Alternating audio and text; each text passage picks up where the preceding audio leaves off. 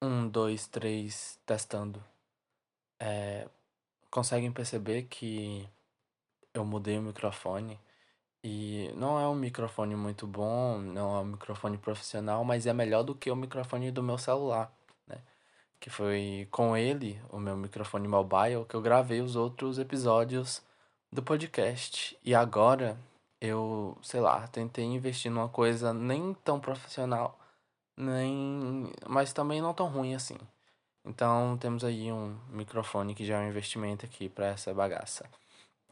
E é, primeiramente é de manhã, né? É, eu estou gravando esse, esse episódio pela manhã, são 8h45.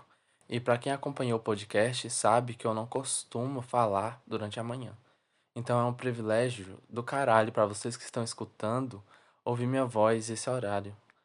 Porque se vocês quiserem descobrir, é só assistir, só é só ouvir os outros episódios. Eu tô meio zonzo ainda, né? Acabei de acordar. Mas vamos lá iniciar esse oitavo episódio do, do podcast Breves Comentários. É, vamos começar com uma retomada do último episódio, né? Do episódio 7, que foi um episódio que quase ninguém escutou, graças a Deus, porque para mim foi um dos piores episódios que eu já lancei nesse podcast. Primeiramente, o áudio tá ruim. É, segundamente, não tá essas coisas lá de conteúdo, mas eu falei sobre o verbo amar e o namoro no isolamento.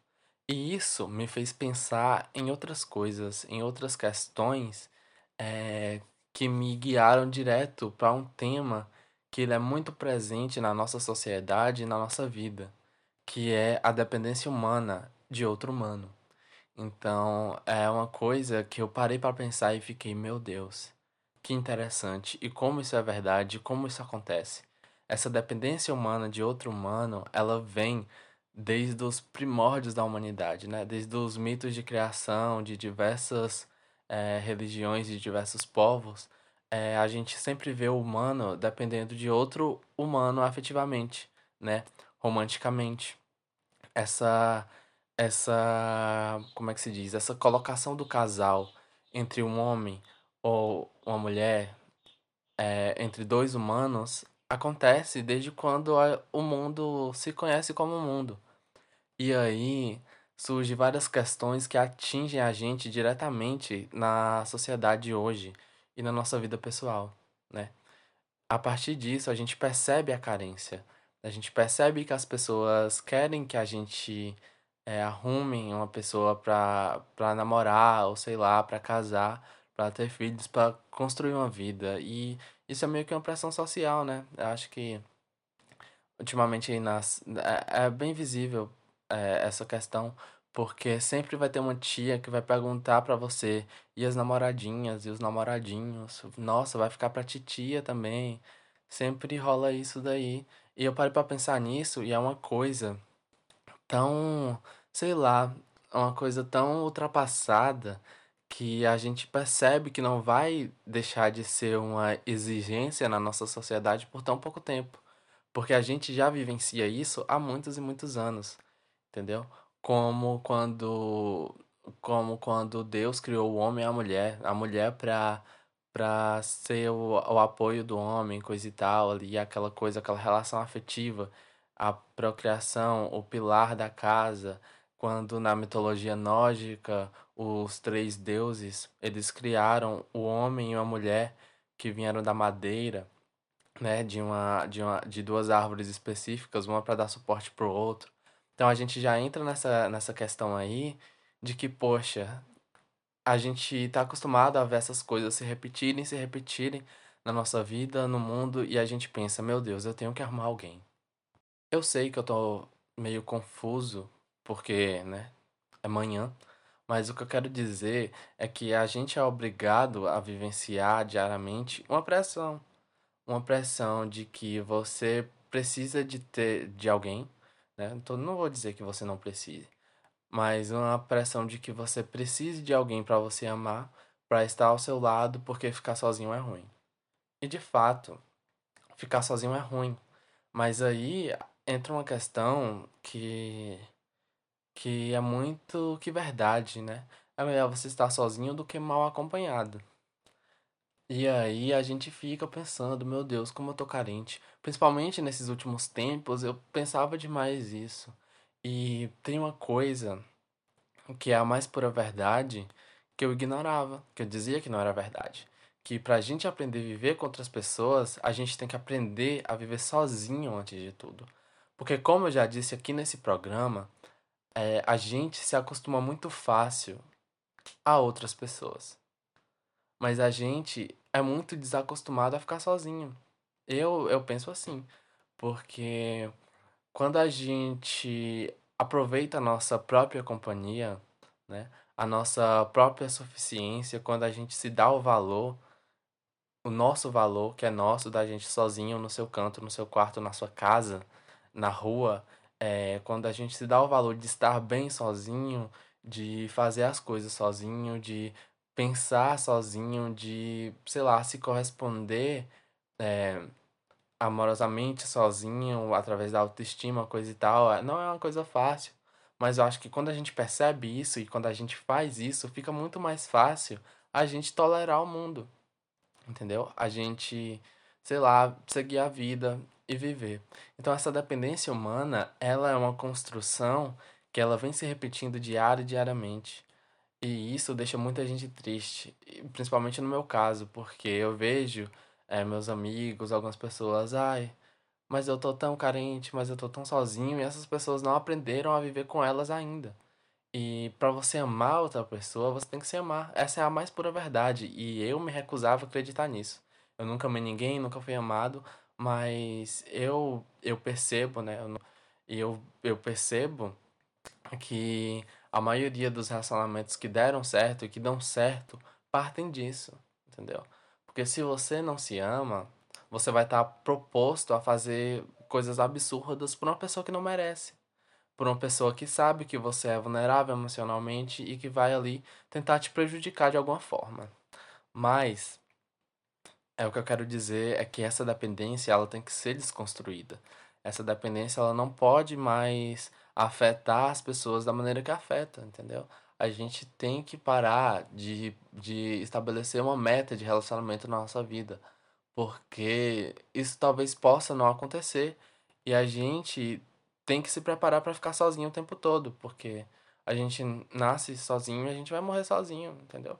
E muita gente ainda não entende isso. Eu espero que entendam, né? Eu espero que vocês que estão ouvindo aí me entendam. No mais, o que eu quero dizer é que nem sempre vamos ter alguém do nosso lado.